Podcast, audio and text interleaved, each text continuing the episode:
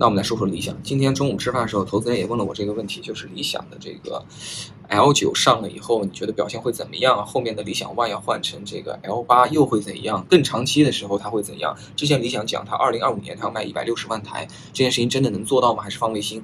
快速的给大家来一个回答。首先咱们说这个理想的 L 九，L 九这个车呢，我觉得它确实做的不错，它的产品定义我觉得是很有可圈可点之处的。其实之前我在节目里其实也讲过，中国车企过去做车，我们喜欢的是。情不自觉的去追随德国人、日本人，为什么呢？因为他们是世界工业强国，而且在中国比较畅销，所以我们坐车的时候经常会是德国畅销车和日本畅销车的一个翻版。我们很少选美国车，但实际上中国是一个大陆型国家，我们中国人对汽车尺寸的需求和审美偏好是明显的大于日本人。比较大于欧洲人，略微小于美国人，我们大概是这样一个排序。我觉得理想 L 九这次最了不起的地方，就是它在尺寸上做到了比典型的三排座的德国和日本的 SUV 都要明显的大，更接近美国的所谓的全尺寸 SUV。我觉得这是一个产品定义的重大突破。第二个突破呢，大家也看到了，就是冰箱、彩电、洗衣机，对吧？都搬进了这个座舱里边，形成了巨大的创新。虽然冰箱、彩电、洗衣机我们都非常熟悉，但把它如此明目张胆的用在一个汽车座舱里边，大家确实被它惊讶到了。但是我觉得这就是它的隐忧。理想这个公司最擅长的东西和它未来出现问题的东西其实是一回事儿。其实就像今天跟两个投资人聊，他们也说，在他们研究了一圈，发现理想没啥核心技术壁垒，好像品牌的壁垒、营销的壁垒也不强烈。我特别同意，确实没有。那理想的强点是什么呢？是理想本人以及它的核心团队确实有非常强的产品定位和产品化的能力。而且我们会看到它的前面的早期产品，比如理想 ONE，很明显定位到了一个蓝海市场。三排座 SUV 在中国市场总体来讲比两排座 SUV 竞争要小很多，因为产品并不多。其次，高度电气化的电驱动的三排座 SUV 在中国就更少了。第三，高度电气化且有较强智能化的三排座 SUV 那就更加的这个稀少了。然后，高度电气化且智能化，然后还在你需要续航的时候可以加油的 SUV，那只有理想 ONE 了。所以理想 ONE 实际上一上来就是同时进入电车、油车两大市场。很多人说理想 ONE 爆款，其实这个概念我特别不同意。一年多前有一轮媒体和 QL 把这事吹捧了一通，啊，我私下里跟朋友讲，我我我是不敢苟同的。你在一个非常大的市场，你拿到了一个月一万多的销量，这怎么叫爆款呢？你是爆款的话，朗逸是啥？轩逸是啥？帕萨特是啥？迈腾是啥？凯美瑞是啥？汉兰达是啥？那不天下处处皆爆款啊！很多人说啊，这个理想 ONE 效率高，爆款；蔚来 ES 六、EC 六这不是爆款，此言谬矣。蔚来 ES 六、EC 六是正面杀入了一个非常狭窄的市场，这个市场叫纯电动 SUV 市场。纯电动车在前两年这个市场的规模比起油车小太多了。蔚来硬生生的杀进了一个非常狭窄的市场，在这个狭窄市场里，其实取得了极高的市场份额。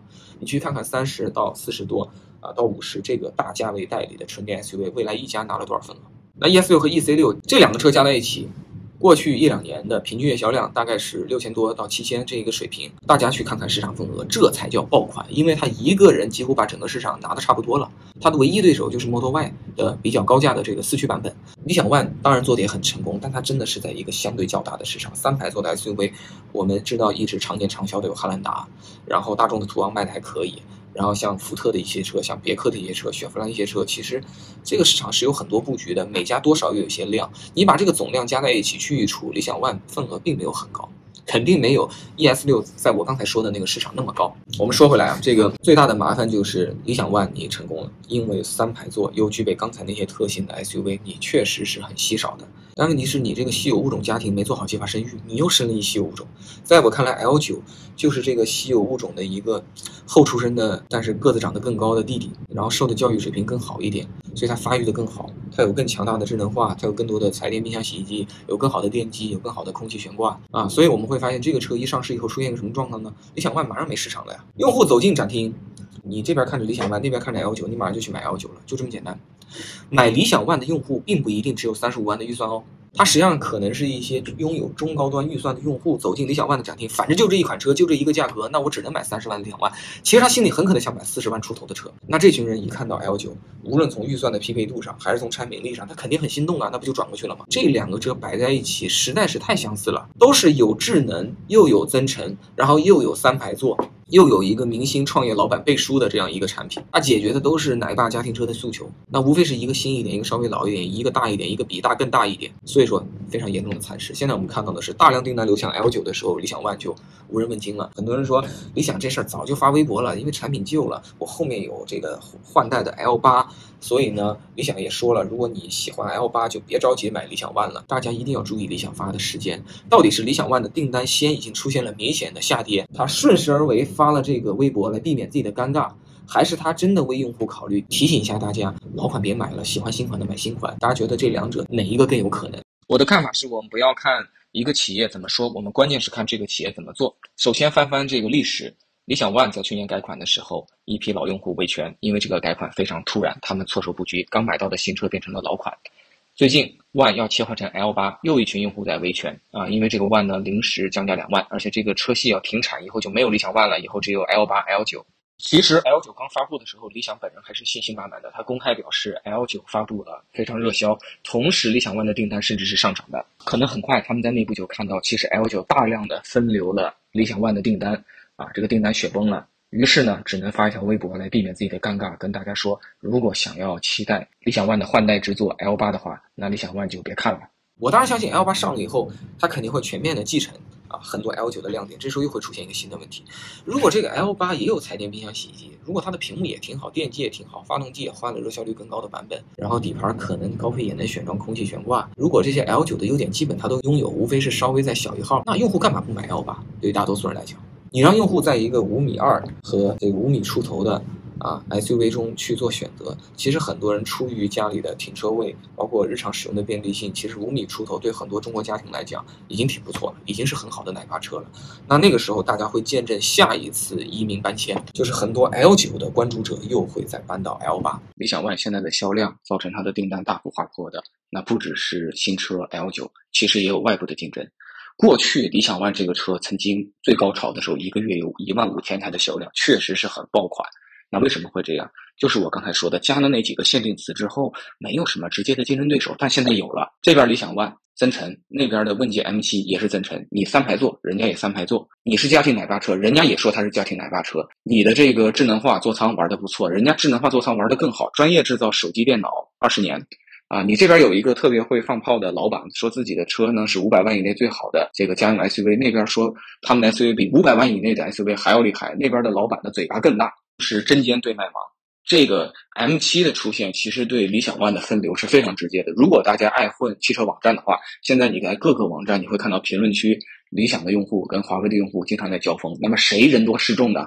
很简单，你看看理想去年一年卖多少台车，你看看华为一年卖多少台手机和电脑，你就知道谁人多势众了。顺便要说一句，问界的车其实很多江湖上的汽车行业内部专家呢都比较不屑，这跟很多的内部专家两年前也看不上理想 ONE 是类似的。